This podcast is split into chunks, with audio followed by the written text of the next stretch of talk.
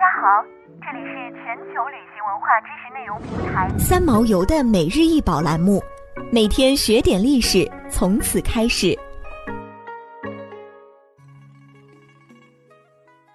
每天学点历史，从每日一宝开始。今天给大家介绍的是阿提卡黑陶瓶，高三十九点五厘米，为双耳长颈陶瓶。陶瓶出自画家普西亚克斯之手，陶瓶上有安多基德斯的签名，现收藏于大英博物馆。陶瓶上画有酒神狄俄尼索斯，一只手拿着酒杯，另一只手拿着葡萄汁，在酒神两侧的是萨提尔。陶瓶的另一面则画有一辆战车。狄俄尼索斯是酒神和狂欢之神。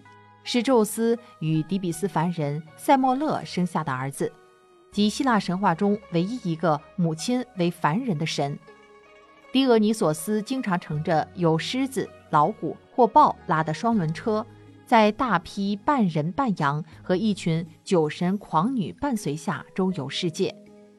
他在漫游过程中发明了葡萄种植和葡萄酒酿造。传说中。狄俄尼索斯懂得所有自然的秘密以及酒的历史，他生性乐观、积极向上，象征促进万物生长与自然界的新生。酒神祭祀是最神秘的祭祀，人们打破一切禁忌，放纵欲望。古希腊最伟大的成就之一，莫过于陶瓶画。早在1993年。一件古希腊陶瓶就在英国索富比拍卖上拍出两百多万英镑的天价，让古希腊陶瓶成为盛世收藏。古希腊盛行陶瓶制作的时期，大约相当于中国奴隶制度的青铜器时代。一个是陶器，一个是青铜器，彰显了中西艺术的同时代鲜明的对比。古希腊陶瓶艺术内容非常丰富。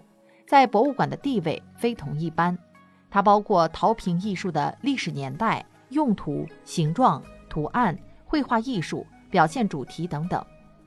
古希腊制作陶瓶主要有以下三个用途：其一，生活日用品；其二，陪葬的用品，在中国称之为冥器；其三，用于对外出口贸易。古希腊陶瓶画的风格演变，历经几何风格时期。东方风格时期、黑象式时期、红象式时期、白底彩绘时期，其中黑象式时期、红象式时期是古希腊形成自身独特风貌的时期，也是典型的成就最高的时期。陶瓶画上的图像来源主要有两个：一是当时的日常生活，二是希腊的神话故事。这件阿提卡黑陶瓶的创意源于神话。是黑象式的早期代表陶瓶画。想要鉴赏国宝高清大图，欢迎下载三毛游 App，更多宝贝等着您。